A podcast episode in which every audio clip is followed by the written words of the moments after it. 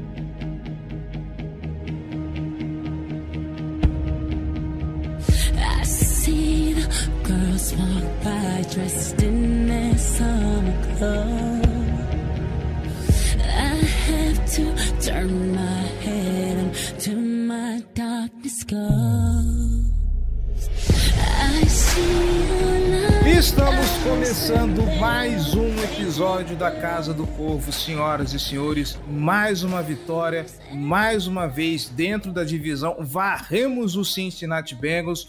O Tigrinho está lá descansando, não viu quem foi que atropelou. Temos que fazer considerações sobre esse jogo, mas vamos curtir a vitória. Tá? Vamos celebrar. E vencemos de novo, ainda somos líderes do Norte. Eu sou o Cleverton Linhares e estou aqui com Giba Pérez. Boa noite, Giba. Boa noite, Cleverton. Bom dia, boa tarde, boa noite para todo mundo que tá ouvindo. Pois é, é sempre bom. Vencemos um rival de divisão, um rival que no começo da temporada todo mundo apontava como favorito ao título. Tá em último na, na FC Norte nesse momento. Estamos liderando, estamos brigando por, por bye, né? Dependendo do que acontecer com o Kansas City Chiefs, por exemplo. E, bom, seguimos em, em frente. É, coisas boas a falar desse jogo, coisas ruins a falar desse jogo. O ataque dando mostras de que realmente tem muito potencial. A defesa deixou a desejar em alguns momentos, teve alguns problemas, mas a gente vai pontuar em cima deles também. Seguimos em frente, líderes da FC Norte e pensando, focando em bu- buscar nossa vaga para os playoffs. Pois é, gente. 34 Baltimore Ravens, 20 Cincinnati Bengals. Vamos falar um pouquinho do que deu certo, do que deu errado, ah, algumas preocupações a respeito desse jogo. Tudo isso depois dos recados. Bora lá.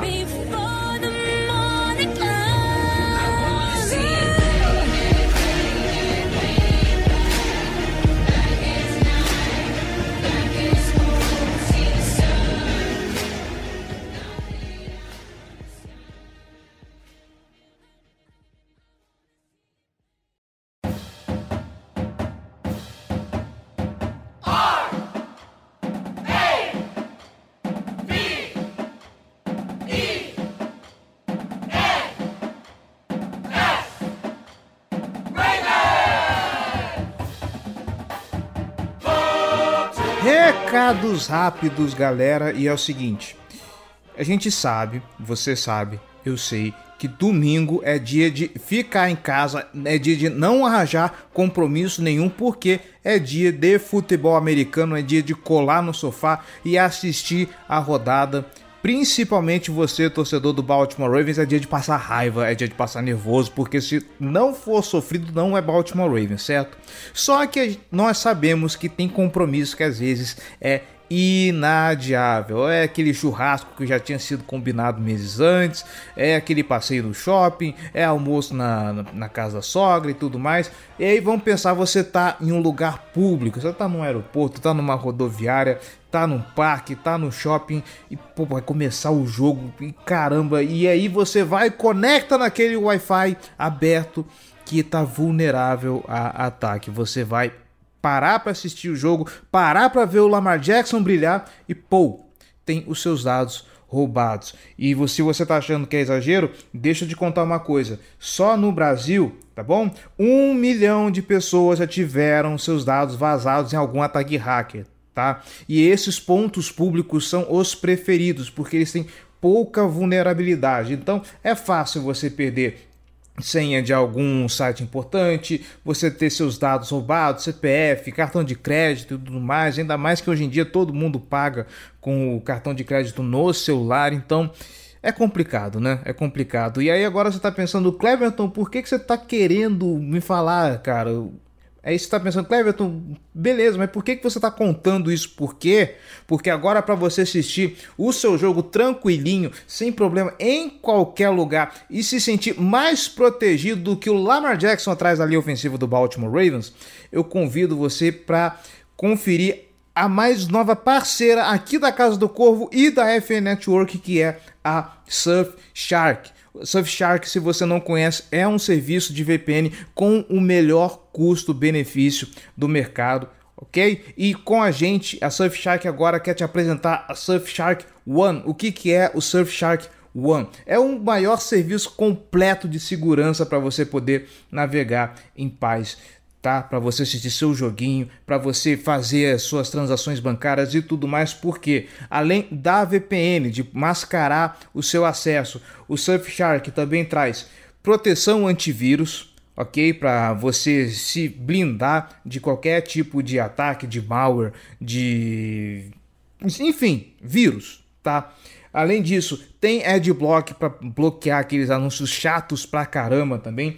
O Surfshark tem um banco de dados muito especial para avisar você quando estiver acessando um site que já teve vazamento de dados, para você inclusive saber se seu dado já foi vazado ou não e se proteger quando você estiver navegando. E possui também inclusive um buscador próprio para quando você estiver fazendo aquela pesquisa, você não vir com aquele monte de propaganda e aquele monte de ad que o Google te empurra. É uma pesquisa limpa, uma pesquisa idônea, tá bom? Então tem um pacotão de coisas, um pacotão de utilidades para você navegar com tranquilidade e inclusive, já que estamos falando de VPN, você acessar aquele conteúdo que não tem aqui no Brasil, que só tem lá no exterior, como por exemplo a NFL Plus, tem tantas coisas legais na NFL Plus que só tem para quem está nos Estados Unidos. Você pode ir lá ligar a VPN e usar, porque você consegue fácil acessar os serviços dele se você configurar certinho, tá bom? E nem é complicado, é só você simplesmente falar um local que você quer e pronto, tá conectado no IP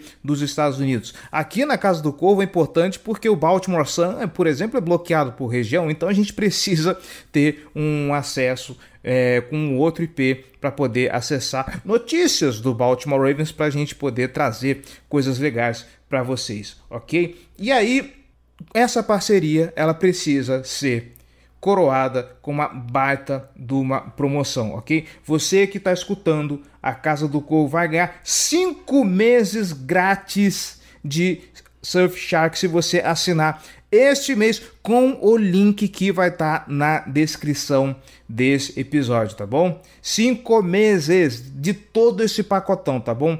Cleverton, é muita coisa, cara. Só quero VPN. Pode ir lá então na Surfshark, cara. Tem planos a partir de 10 reais por mês, ok? Com o melhor custo-benefício de VPN que você vai encontrar no Brasil, ok? Vem surfar na internet de forma segura com a Surfshark. E aí você pode assistir seu joguinho no shopping, pode assistir seu jogo na praça, e aí você pode comemorar, fazer fuar em praça pública que não vai ter problema, tá? Seus dados vão estar protegidos, certo? Agora sim, recados rápidos, recados padrão. Você que está escutando a Casa do Corvo quer ajudar a gente a se tornar maior e manter esse negócio todo no ar, não só podcast, a gente está fazendo bastante trabalho em vídeo, o YouTube aí a gente está acumulando bastante coisa, textos toda semana, tá pelo menos saindo dois textos, quer ajudar a gente a manter esse trabalho, então vem ser torcedor de elite e apoiar esse projeto. apoia.se barra Casa do Corvo ou picpay.me barra Casa do Corvo links na descrição. Dá uma olhada nas nossas categorias de apoio, dá uma olhada nas nossas recompensas e o que você puder ajudar, nós ficamos muito agradecidos. Lembrando que apoios a partir de 10 reais participam do nosso grupo fechado no WhatsApp, o Boteco do Corvo, onde o podcast sai mais cedo. Você participa de sorteios exclusivos, participa de discussões de pauta para os podcasts e para os vídeos e para os textos. E tem uma galera muito maneira lá. Isso que é importante, tá bom? Vem ser torcedor de elite é só vantagens. Não quer se comprometer com apoio mensal recorrente, tudo bem, você pode fazer a sua doação via Pix, casa do corvo br, arroba gmail.com, é a nossa chave, qualquer quantia tá valendo. Cleverton, não quero, não posso ajudar financeiramente, então você vai fazer o seguinte, primeiro, segue a gente nas redes sociais, ok? No Meta, Facebook, Instagram, arroba Casa do Corvo BR. Nas outras redes é arroba Casa do Corvo. E nas plataformas de podcast, internet afora, Spotify, Apple Podcast tudo mais, tem lá uma ferramenta de avaliação. Então avalie a gente, deixa seus comentários, deixa sua estrelinha, porque é assim nós alcançamos mais pessoas e conseguimos aumentar a nossa audiência, alcançamos mais torcedores, tá bom? Não se esqueça, a Casa do Corvo é membro da FN Network, a maior rede de podcasts das ligas de esporte dos Estados Unidos. Tem podcast sobre NFL, tem podcast sobre beisebol, World Series tá aí, hein? Tem podcast de NBA que tá começando, vai bombar agora. Tem podcast de hockey e é claro, a maior rede de podcasts não poderia estar fechada com outra senão a maior rede de artigos de esportes, licenciada inclusive pela própria National Football League, a Sport América. Infelizmente, a promoção de Halloween já acabou quando tiver saído esse programa, mas você pode conferir todos os outros demais produtos que tem na Sport América, tá bom? Então, se você quer incrementar a sua torcida, não só a torcida do Baltimore Ravens, mas se você torce para algum outro time na NBA, algum outro time no beisebol, dá uma olhada lá porque é quase certeza que vai ter um produto para incrementar a sua torcida, tá bom? sportamerica.com e meu Deus do céu, dessa vez eu falei demais e vocês querem ouvir sobre a vitória do Baltimore Ravens, né? Então bora lá, vamos para a pauta o o o o o.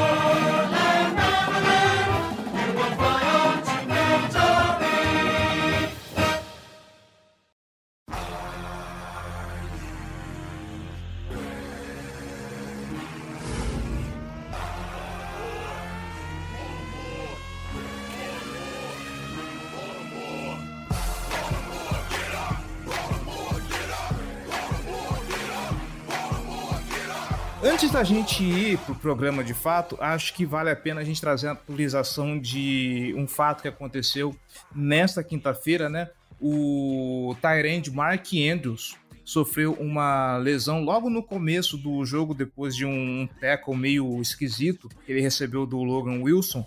Mark Andrews foi atendido dentro de campo, já foi direto pro, pro vestiário primeira notícia que se teve após o jogo, né, quando o John Harbaugh veio a público, é de que seria uma lesão de fim de temporada. Dava-se conta de uma fratura na fíbula e uma torção no tornozelo. Então, a princípio, Mark Andrews não voltaria. Notícia de hoje, enquanto estamos gravando, foi feita a ressonância magnética e a lesão parece não ser tão grave quanto se pensava no início claro, já temos aí um histórico de lesões no Baltimore Ravens que o John Harbaugh veio a público falar que a lesão não era tudo isso e daqui a pouco fim de carreira, aliás, fim de temporada, fim de carreira não, Deus me livre, fim de temporada pro, pro jogador.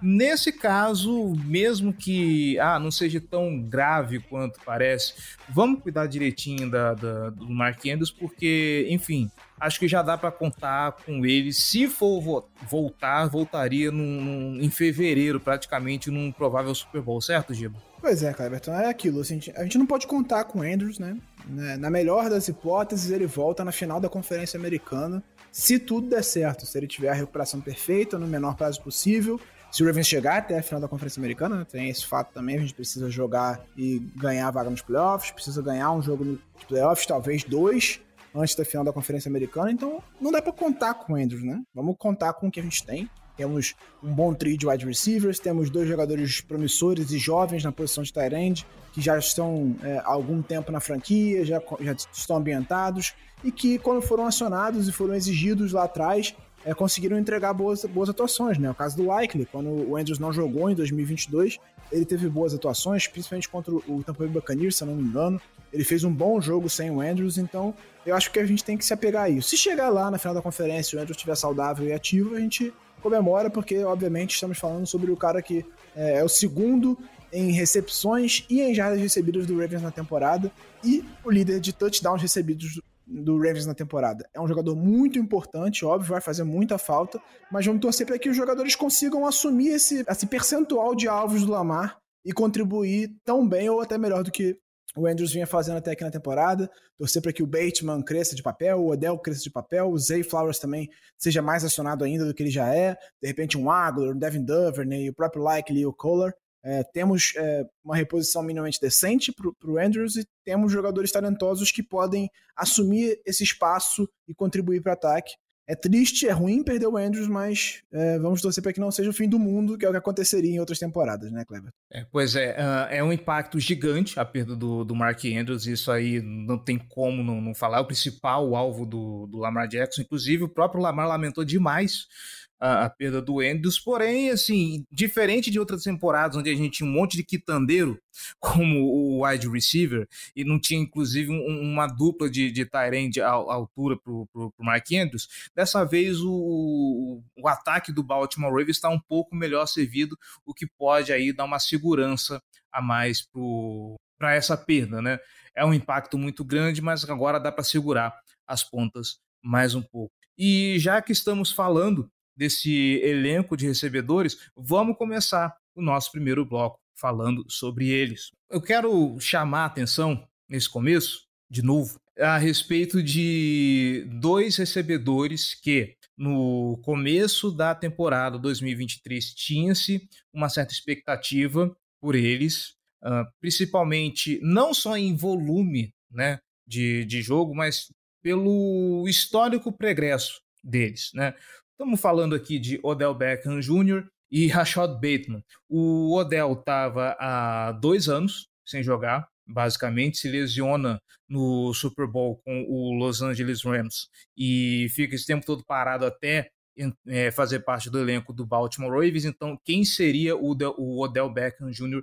que veríamos uh, nesse novo elenco? O Odell, ele parece que começou ali meio tímido, não era tão acionado. Eu lembro ter conversado com a Manu em um outro momento, onde ela falou que parecia que o, o time até queria forçar um pouco essa química do Lamar com o Odell, mas o que se viu na verdade ainda foi um jogador que estava buscando espaço, não aparecia tanto. A gente via até mais o Aguilar do que o, o próprio Odell, mas recentemente nós estamos vendo aí uma crescida de desempenho do próprio jogador duas semanas atrás, se eu não estou errado, inclusive no próprio aniversário dele, ele desencanta, anota seu primeiro touchdown pelo Baltimore Ravens e a partir disso ele vem crescendo de produção e vem se tornando importante não só cavando falta, é uma coisa muito interessante do Odell que, por ele ser muito visado, sempre rolava ali uma interferência de passe, ele conseguia fazer o Baltimore Ravens avançar no campo através de faltas cavadas. Agora não.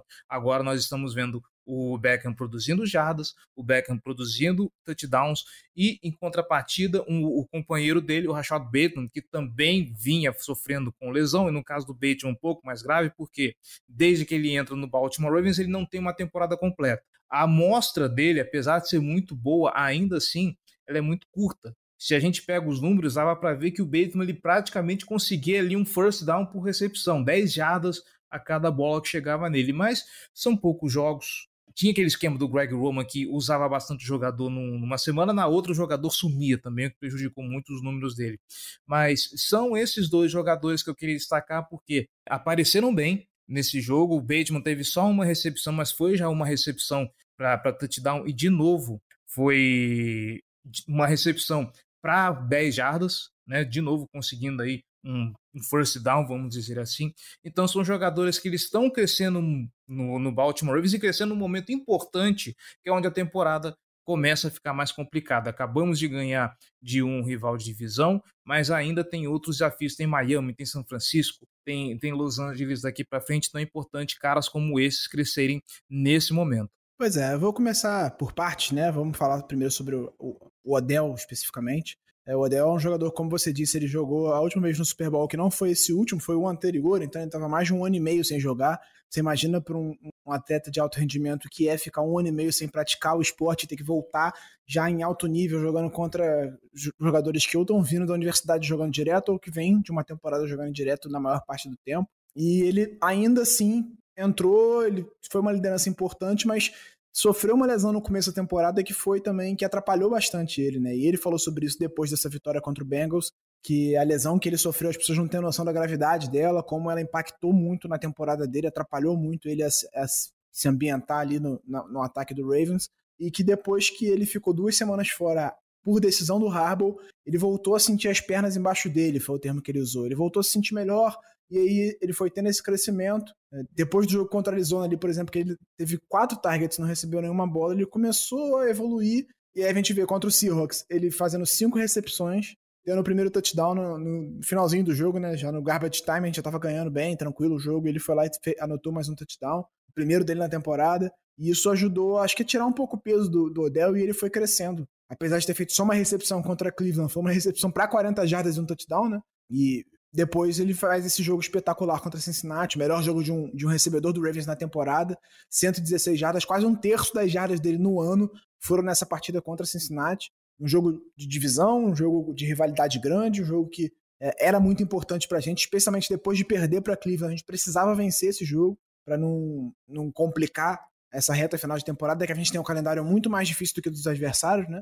É, acho que só o Bengals tem um, um calendário mais complicado do que o nosso para essa reta final de temporada. Então era importante que a gente vencesse e ele teve uma atuação muito boa. Assim. A gente sabe que o Odell é, tem talento, ele é um ótimo corredor de rotas, ele tem mãos seguras, mas ele nunca vai ser o Odell do Giants. Isso não vai acontecer mais. Ele é um jogador de 31 anos que sofreu inúmeras lesões ao longo da carreira, teve muito, muitos problemas com o corpo dele e agora ele pode ter um impacto otimizado se ele tiver uma participação reduzida, na minha opinião.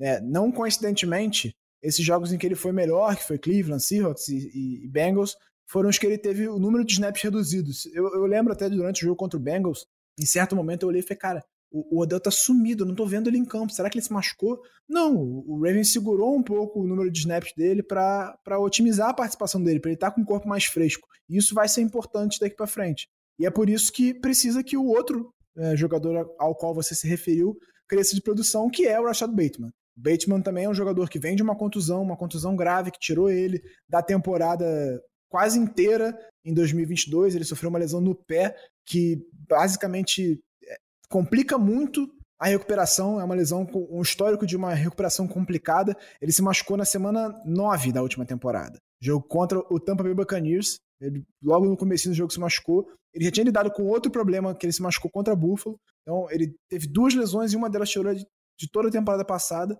E essa recuperação é difícil, ele tá jogando com parafuso no pé e tal, então obviamente le levaria algum tempo até ele recuperar o ritmo, recuperar e, e, e tá bem em campo.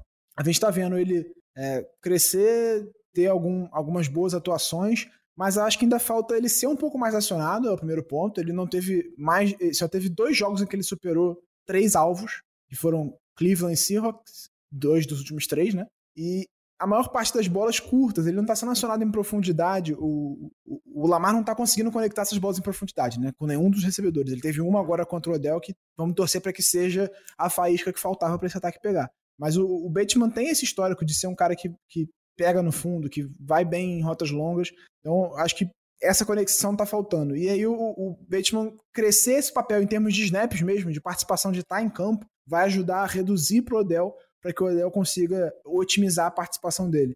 Então, o crescimento desses dois jogadores é importante. Vamos torcer para que esse primeiro touchdown faça com que o Bateman se sinta mais leve, mais confortável em campo e tenha uma participação mais efetiva daqui para frente. É, você falou do Lamar, inclusive, o, o Lamar nesse jogo ele teve o rating perfeito uh, nas 10 primeiras jardas do, do, do, do campo, né? 5 de 5, 5 de 5, é, e, quando eu falo nas 10 primeiras jardas, ainda sendo bem específico dentro dos números, né? A, a situação piora quando ele precisa passar para fora dos números. Eu vou segurar o Lamar um pouquinho, porque eu quero falar um pouco. A gente falou, falou aqui do, do, do jogo aéreo. Eu quero ir agora para o jogo corrido, porque a gente ainda não teve oportunidade, Giba, pelo menos eu não tive a oportunidade de conversar contigo aqui no podcast a respeito do desempenho do, do Keaton Mitchell, né? Perdemos né, o J.K. Dobbins para a temporada e, quiçá, para o resto aí da, da, da, da vida do, do Baltimore Ravens. Mas essa ausência do, do, do J.K. Dobbins que a gente pensou que talvez o, o, o Edwards fosse compensar, e aí o Rio passaria para o papel de, de running back 2, o que está acontecendo é que desde que o Mitchell desencantou no Baltimore Ravens, ele tem tido uma produção muito interessante. É um jogador veloz, é um jogador rápido, de mãos seguras. Nesse jogo, ele teve oito tentativas para uma média de 4,1 jardas, né? Teve um, tiro longo de 21, de 21 jardas, mas uh, a média ficou nessa aí de, de 4,1. E é um cara que está conseguindo se encaixar bem e cavar esse papel Óbvio que até o momento ele, a gente vai considerar ele como um, um, o segundo running back, né? O primeiro vai continuar ainda no, com o Gus Edwards, porque é um cara já experimentado, já conhece o time, já é veterano, já está mais acostumado com o esquema. Mas para quem estava preocupado pelo fato de não ter alguém que no, na época do draft é, o scout que se fazia, e o Davis comentou isso, eu lembro muito, eu tenho muito bem isso na memória, de que o J.K. ele era um cara que poderia transformar um, uma corrida normal, uma corrida comum, numa big play. Eu tô vendo isso no Keaton Mitchell, né? De vez em quando ele pega na bola, ele desembesta e você se pergunta, caramba, de onde que esse cara saiu? né? Então, eu acho legal porque conseguimos final, é, dar um peso maior com esse nesse comitê de running backs, né? Que já não, como se já não bastasse o, o ter o Gus Edwards, né? O The Bus, aquele cara que sai correndo assim pelo meio da linha e vai embora. Tem o Lamar Jackson, que a gente não pode esquecer do atleticismo, da competência dele ganhando com as pernas. O Rio que pode contribuir ali vez ou outra também, embora ele não tenha lá aquelas mãos tão confiáveis, né? Mas tá aí o Kita Mitchell que tá sendo um baita reforço que pode ser esse cara que é o que vai esticar o, o campo, né? É, o, o Mitchell é aquele famoso running back do, do home run, né? É o cara que pega e vai embora tem uma abertura para ele, ele vai explodir naquela abertura e vai parar lá, lá na endzone, né? É muito rápido. O que me impressionou mais nele foi isso, assim. Principalmente ele contra Cleveland, aquele touchdown me impressionou muito. Ele foi muito rápido naquela. Ele consegue ganhar a lateral e vai embora. Então é um jogador de potencial. Obviamente não é um jogador pronto, e você nem espera que seja um jogador pronto é, quando você pega um calor não draftado, né? Ele precisa ser desenvolvido. Acho que ele tem que ganhar massa para ele conseguir correr entre os tackles. Mas nesse momento eu acho que ele vai conseguir. Ele conseguiu furar a fila do Justice Hill de, de ser aquele running back número 2. O, o Gus ainda é o cara que vai liderar mais encarregadas, que vai ser aquele, aquele cara de confiança com a bola. Até porque o Gus é um jogador que sofre pouquíssimos fumbles na carreira, que consegue ganhar boas jardas depois do, do contato e que é muito confiável, né? O cara tem 10 touchdowns corridos na temporada e olha que ele perdeu alguns jogos, né? E, e, já tem uma carreira longa, já sofreu com lesões graves, então é, o Gus eu acho que vai ter o papel também de, de ser esse cara que vai correr mais por dentro, que vai é, ajudar mais na proteção ao Lamar nas situações de passe e tudo mais.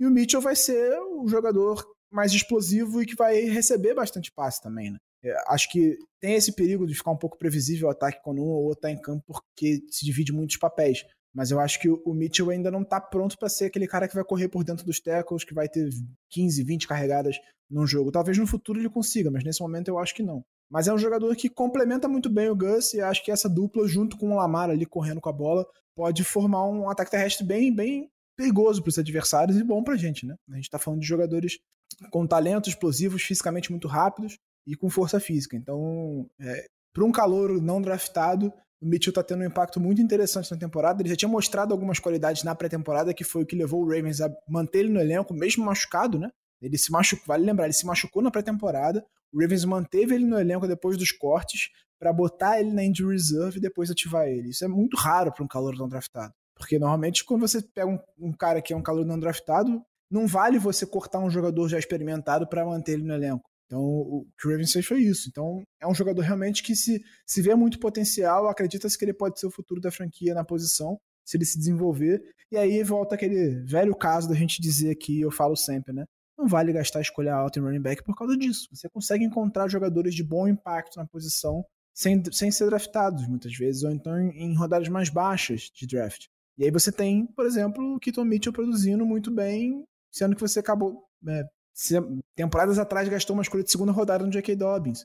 Aí você tem os Steelers aí, por exemplo, que tem o Jalen Warren jogando melhor do que o Najee Harris, que foi uma escolha altíssima de draft também. Então, vamos torcer para que o Mitchell, assim como o Gus Edwards é hoje, né, seja uma referência na posição. O Edwards, que também foi um jogador não draftado, né? E que a gente não precise investir escolhas de draft em running back no futuro próximo, especialmente as altas. É, então, né? O escolha alta para mim só se for um time muito desesperado e ainda assim eu ainda acho que é um erro, né? Que nem o Atlanta Falcons fez com o, Bijan Robson.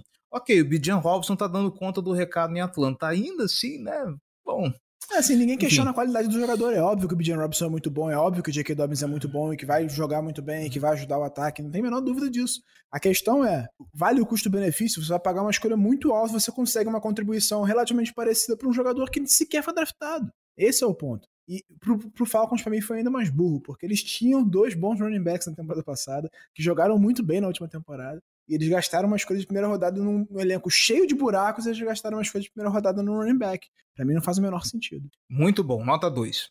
É, agora, pra gente passar a régua, eu quero juntar dois temas num só a respeito do ataque. Uh, primeiro de tudo, Lamar Jackson. Eu não vou entrar em detalhes, eu quero deixar isso mais contigo, porque eu não consigo me ver capaz de avaliar o que está acontecendo com o Lamar. Ele está tendo bons jogos nos números, né? Nesse jogo contra o Cincinnati Bengals, o, o, o score dele tá, tá muito legal. São 16 de 26 passes tentados, 61, média de 61,5% de passes completos, 264 jardas e dois touchdowns. Uh, de interceptação, passou liso. Mas eu sinto que o jogo dele anda meio desconfortável. Óbvio que nesse jogo precisamos levar em consideração de que ele estava baleado, né? De novo, Logan Wilson acabou recebendo um. Pé de um música fantástico, que... Logan Wilson, né? Machucou três no jogo. Exato, né? Foi, foi o Lamar, foi o, o Wenders e quem que foi o, o outro mesmo que eu esqueci? O Odell, verdade. Verdade, verdade. E para esse jogo, ok, né, o Lamar estava com um incômodo no tornozelo e tudo mais.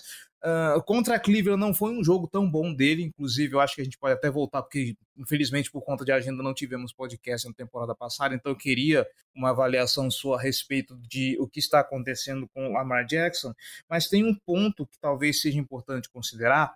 Uh, eu não vou lembrar em qual podcast que, que eu comentei isso, foi que eu e a Manu debatemos que uh, a temporada do Ron Stanley ela tá numa situação tão ruim, ela tá num ponto tão baixo que se alguém me falasse que Patrick, ó, o Ronnie Stanley vai para o banco, pode colocar o Patrick, no, o Patrick McCarry no lugar, eu não vou me, me importar, não vou achar tão ruim assim, vou achar ok. Pois bem, nesse jogo, o Patrick McCarry foi starter, e aí foi o cara que cedeu o sec em cima do Lamar Jackson, uh, teve três hurries na, na, na, conta dele, teve três apressamentos, não foi um cara que cedeu, nem teve tanto hit assim no, no, no Lamar Jackson, né? Mas Nesse caso, o, o Mecari acabou sendo o, o, elo mais fraco da, da linha ofensiva em termos de, de proteção. Em termos de proteção. Uh, não vou entrar em mérito de faltas aqui, porque isso aí já são, são outros 500.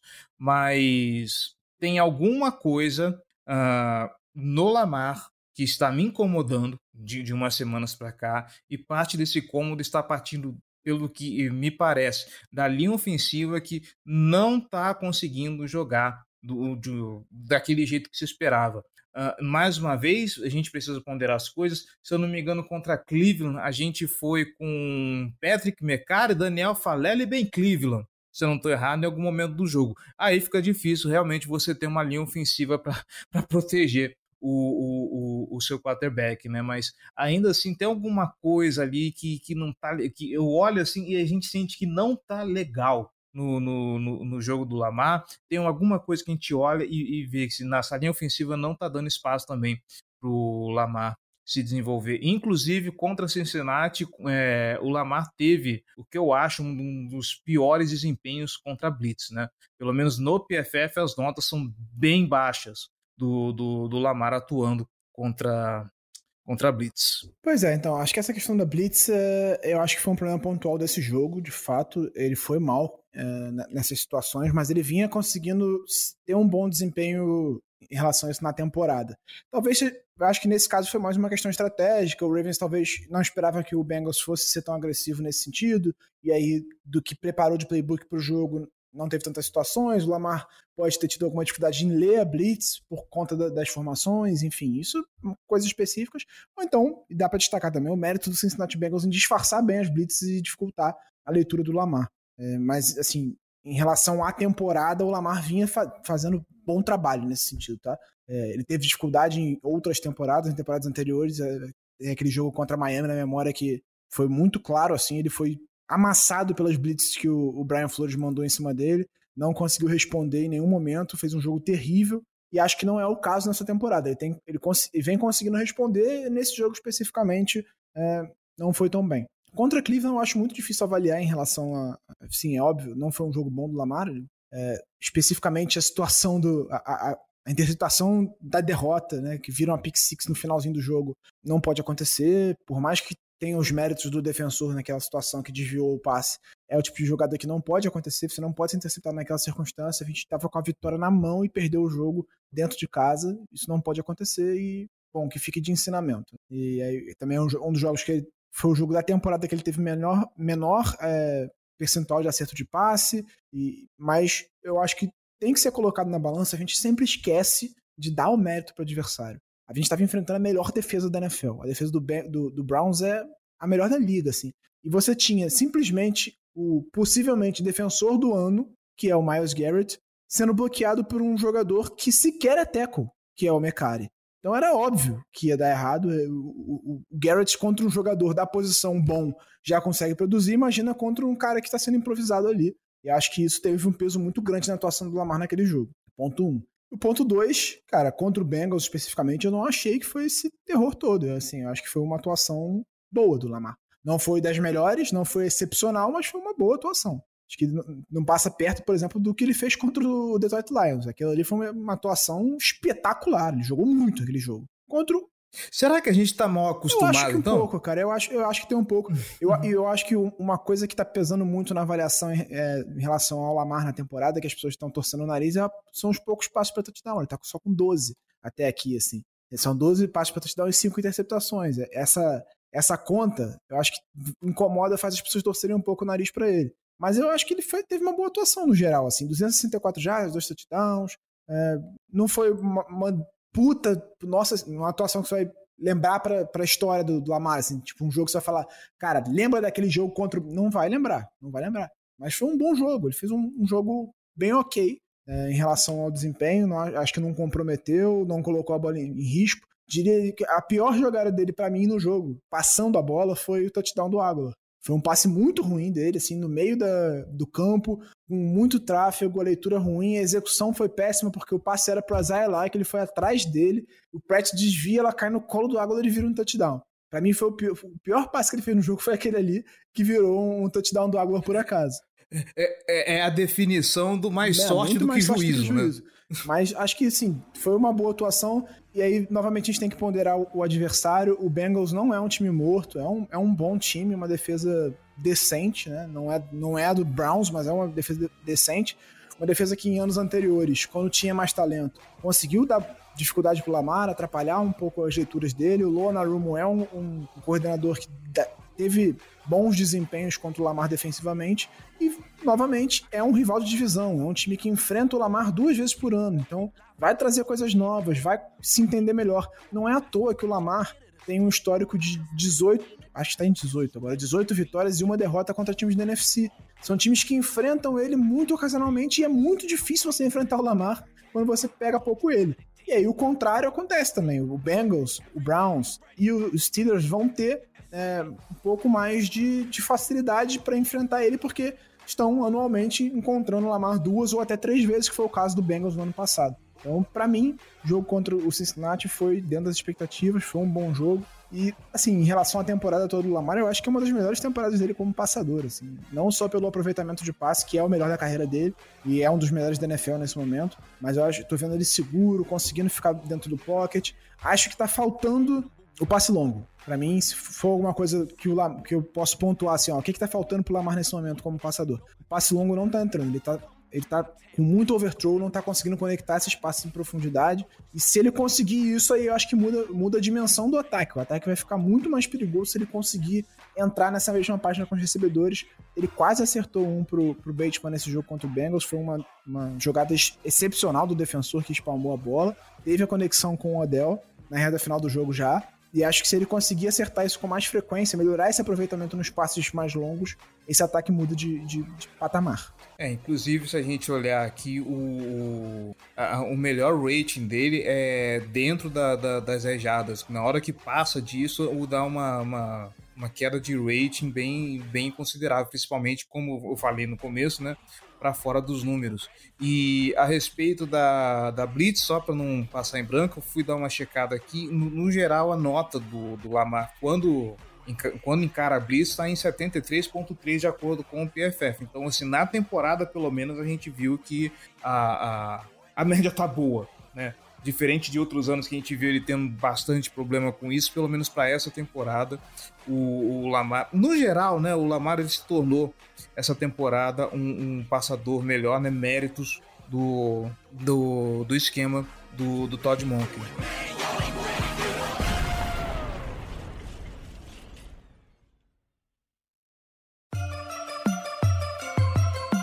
Black and purple, black and purple, black and purple, black and purple. Black and purple, black and purple, black and purple, black and purple. Vamos virar a página e falar um pouco da defesa do, do Baltimore. Gente, eu vi comentários de que, ah, mas pô, foi sem Joe Burrow, por que o Joe Burrow isso, por que o Joe Burrow aquilo. Eu sei, tá? Inclusive, Cincinnati pode ser que responda aí a. a... Não é bem de responder processo, parece que eu tô, vou colocar o, o Bengals na justiça, né? Mas pode ser que venha aí uma multa pesada para Cincinnati por conta dessa lesão do Burrow. Mas a gente tá aqui para falar de Baltimore Ravens e o, a, a defesa do Baltimore Ravens. É, ainda aqueles problemas de sempre, né? o, jogadores que vão lá conseguem fazer pressão, mas não conseguem finalizar os secs. Aspas não me incomoda tanto, porque a gente sabe que esses caras não é, uh, já chegaram desse jeito, né? Ninguém esperava muito do Kyle Van Noy, ninguém esperava muito do Jadeville Clown, eles estão rendendo mais, do, melhor do que, do que encomenda, né?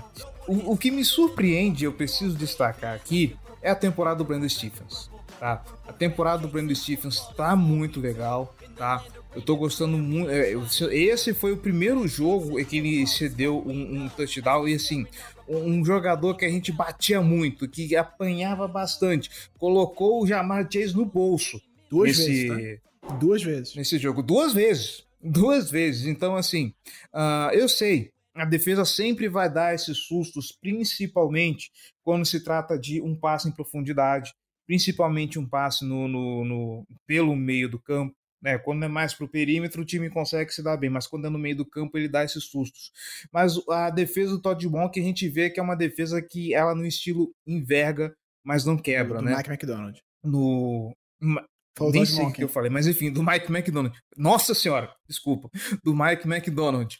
É, é uma defesa que enverga, mas não quebra, e a gente tá vendo, assim, caras muito que estão produzindo bastante, né? O Kyle Hamilton, desde que ele teve aquela arrancada na temporada passada, é um jogador assim onipresente nesse, né, nessa defesa.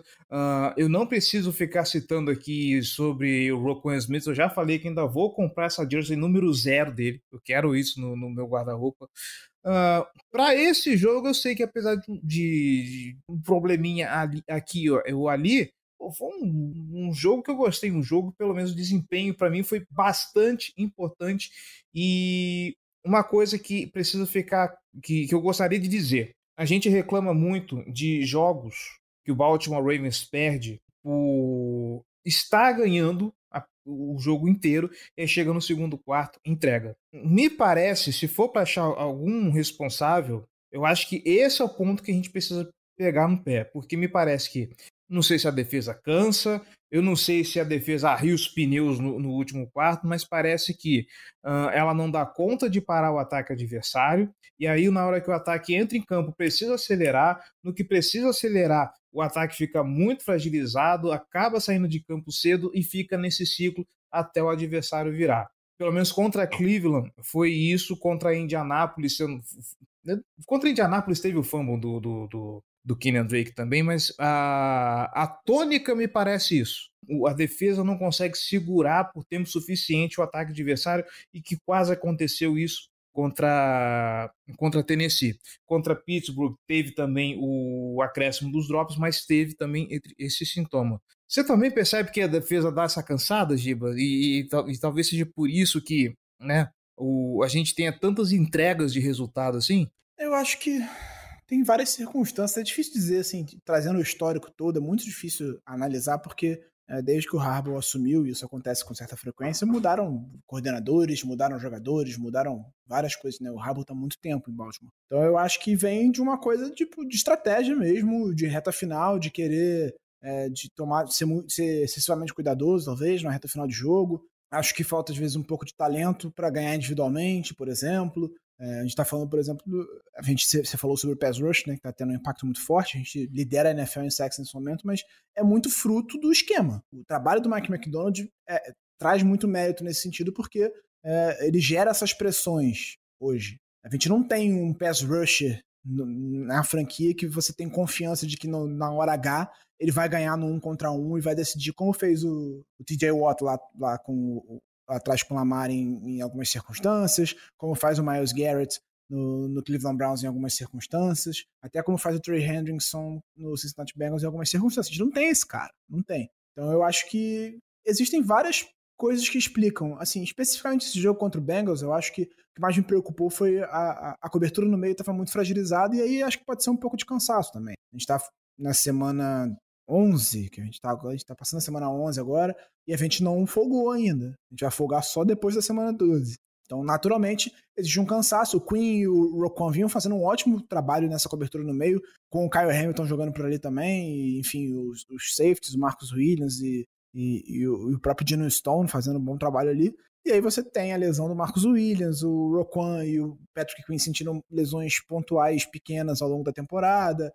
Tudo isso tem um impacto e eu acho que o time está sentindo um pouco nesse momento, talvez por isso a cobertura não tenha ido tão bem. No, em relação aos corners, a, o Rock, assim, para mim é a grande decepção. Ele não conseguiu ter um impacto que se esperava quando ele foi contratado. Mas o Brandon Stephens é uma, uma grata surpresa. Assim, tá fazendo realmente uma ótima temporada. Ele consegue manter os recebedores atrás dele, não deixa ninguém ganhar em profundidade contra ele. É, não tinha recebido, nem, não tinha permitido nenhum touchdown até o garbage time desse jogo, né? Ele cedeu o touchdown, mas estava 34 a 13 já na, nos últimos minutos. Então, assim, foda-se, né? Esse touchdown. Então, realmente, o que eu, que eu acho que falta às vezes é isso. Falta talvez um pouco de talento, talvez um pouco de, de arriscar um pouco ali, de mandar uma blitz na, na hora. Talvez o, o time fique um pouco mais é, cuidadoso nessas circunstâncias em que ele está com a vantagem no placar e não quer arriscar muito, e isso é, gera um problema, porque. E aí talvez parta do Harbaugh mesmo, assim. A estratégia dele é essa quando está com vantagem no placar e acaba cedendo. Mas, de fato, é, é, um histórico da franquia desde que eu comecei a torcer. Assim, isso acontece. A gente quase entregou no Super Bowl, a verdade é essa, né? A gente quase entregou no Super Bowl. Foi por pouco. É, é, é, o que, é que eu ia falar, cara, porque desde que a Casa do Corvo existe, a Casa do Corvo já acompanha o Baltimore Ravens desde o Dan Pease lá, lá atrás, cara. O, o Dan Pease já tinha essa característica, né? E aí vem, sai ele, entra o Don Martindale, agora entra o Mike McDonald e o mesmo problema, cara, de chegar no, no, no último quarto, arriar os pneus e quase entregar a, a, a vitória, quando não entrega, né? A vitória de bandeja para o adversário e já cita, citamos os exemplos dessa temporada. Você falou bem do, do, do Super Bowl. Uh, na temporada passada aconteceu muito disso, então. Mas eu acho que poxa, assim, cara. contra Cleveland, por exemplo, para mim é mais culpa do ataque do que da defesa, sinceramente. A gente estava enfrentando um time que corre bem com a bola, Sim. que domina o tempo de relógio. É o time que melhor domina o tempo de relógio na NFL nesse momento. Então é um time que corre bem com a bola, que tem uma defesa muito forte, que domina o tempo de relógio. Você não pode entregar a bola naquela posição que o Lamar entregou. Simples. De, realmente acho que a defesa não deveria. É, é, deu mole e tomou um touchdown muito rápido antes? Sim, de fato, isso é óbvio. Porque é, a gente anota o nosso último touchdown, o, o touchdown do Odell, faltando 11 minutos pro fim do jogo, se eu não me engano, foi por aí. E aí, quando. Faltando 9, eles já tinham respondido com outro touchdown. A, a defesa cedeu um touchdown em dois minutos. Isso é o problema, porque se você força o, ben, o Browns aí correndo e gastando relógio, eles fazem uma campanha de 8 minutos, beleza. Eles, a gente ainda tem uma vantagem de, bem confortável de 9 pontos, tá tranquilo.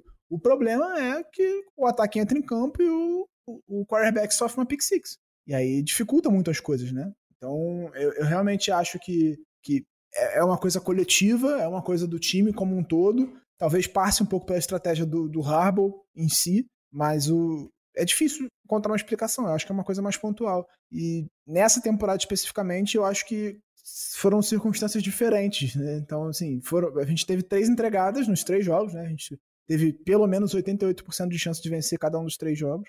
O, contra o, o Cleveland foi a pior de todas para mim, a gente chegou a ter 97% de chance de vencer o jogo. Mas contra a Indianapolis foi feio também, assim, do jeito que a gente perdeu, né? Mas aí não foi culpa do Lamar especificamente, foi, foi o Kenan Drake, o fumble, mas foi um turnover também. Contra Pittsburgh, 10 drops, o ataque não conseguia ficar em campo, não conseguia causar nenhum estrago ao adversário e acabou perdendo por causa disso. Ele na reta final, se não me engano, teve um fumble do Lamar também, né? Tenho quase certeza disso. Quando ele foi tentar o empate, ele sofre um fumble numa jogada do, do, do, do Highsmith, se não me engano. Então, a circunstância do Pittsburgh, por exemplo, é muito mais culpa do ataque. E não especificamente do Lamar em si, né? Mas do ataque. E a de Cleveland também para mim. Assim, o ataque teve a oportunidade de matar aquele jogo e não conseguiu, foi incompetente. É, pois é. Os azares do, do Baltimore Ravens, né? Ou as incompetências do, do, do Baltimore Ravens. Enfim. Giba, mais alguma coisa pra gente falar sobre essa defesa? Quero só dar é, meus, meus. elogiar aqui o Chuck Smith, né? Chuck Smith é o treinador de outside linebackers que foi contratado nessa, nessa off-season e que realmente está revolucionando a nossa posi a, a posição pra gente. Assim. Tem, o Odaifel é a um sec de igualar a melhor temporada da carreira. O Jadivion Clown tá a 3 sacks de igualar a melhor temporada da carreira. O Van Noy tá meio sec de igualar a melhor temporada da carreira. Então o trabalho dele realmente vem fazendo muita diferença, vem desenvolvendo bem os jogadores, fazendo com que o nosso pass rush seja eficiente, sendo que era a última coisa que a gente esperava nessa temporada, né? A gente passou a off-season inteira reclamando da posição, dizendo que faltava profundidade, faltava talento, que era o ponto fraco da defesa, e nesse momento a gente lidera a NFL em sacks, então realmente tem que é, o elogio. E torcer pro E continuar nessa evolução, porque ele most vem mostrando é, que pode chegar a ser o que se esperava quando ele foi draftado. Sempre, a gente sempre falou aqui, potencial físico ele tem, ele consegue, é, se ele desenvolver as ferramentas, ele pode ser um bom pass rusher, e nesse momento ele está mostrando um desenvolvimento das ferramentas mesmo, ele está conseguindo ganhar, fez uma partida espetacular contra o Cincinnati Bengals, 37% de, de rate de pressão, tudo bem que ele estava enfrentando o Orlando Brown, né? Assim, até minha mãe consegue ganhar do Orlando Brown. Mas. O, o, aquele que queria ser o left tackle Sim, mais caro é. da história. Então, hein? assim, é, vamos torcer para que o OE continue evoluindo e vire um pass rusher de elite, né? Como ele possivelmente entra na, na, temporada de contrato no ano que vem, a minha, minha bold prediction para 2024 já é o Daffel como jogador de defesa do ano. Tá aí registrado. Até porque, né, né, ele anda meio sozinho nessa, nessa temporada, porque o Diabo, cadê? Tyus Bowser, cadê? Eu, eu, sinceramente, eu nem acompanhei mais o report do, do, desses jogadores, cara. Nem, eles voltam ainda pra, pra, pra essa temporada. O Tyus Bowser teve uma história bem é, esquisita esses tá dias. situação né? meio esquisita. Ele já pode ser ativado, né? Já, já, tem, é, já, já cumpriu as quatro semanas lá de, exigência, mas até agora nada. O Harbour não explica exatamente o que está acontecendo, ele só disse que teve um problema, ele não explica exatamente o que, que é e que a gente vai ver. Vai ver, vai ver, e por enquanto nem, nem sinal do Balser treinando para ser reativado. Né? Situação inexplicável. O Diabo se machucou e foi para injury reserve. Tem que ser reativado, né? Ah, é verdade. É verdade. Isso aí eu tinha esquecido.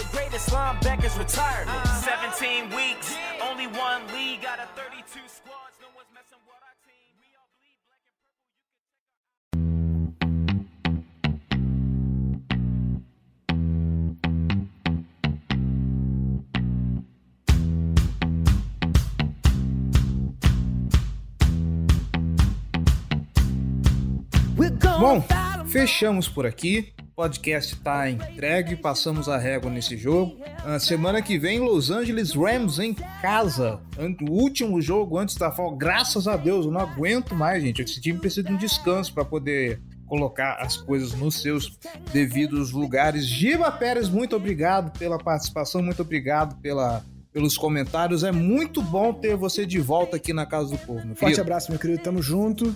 Los Angeles Rams pela frente, depois uma baizinha pra gente dar uma descansada, porque tá na hora, né? O time tá, tá arriando pneu já. Valeu.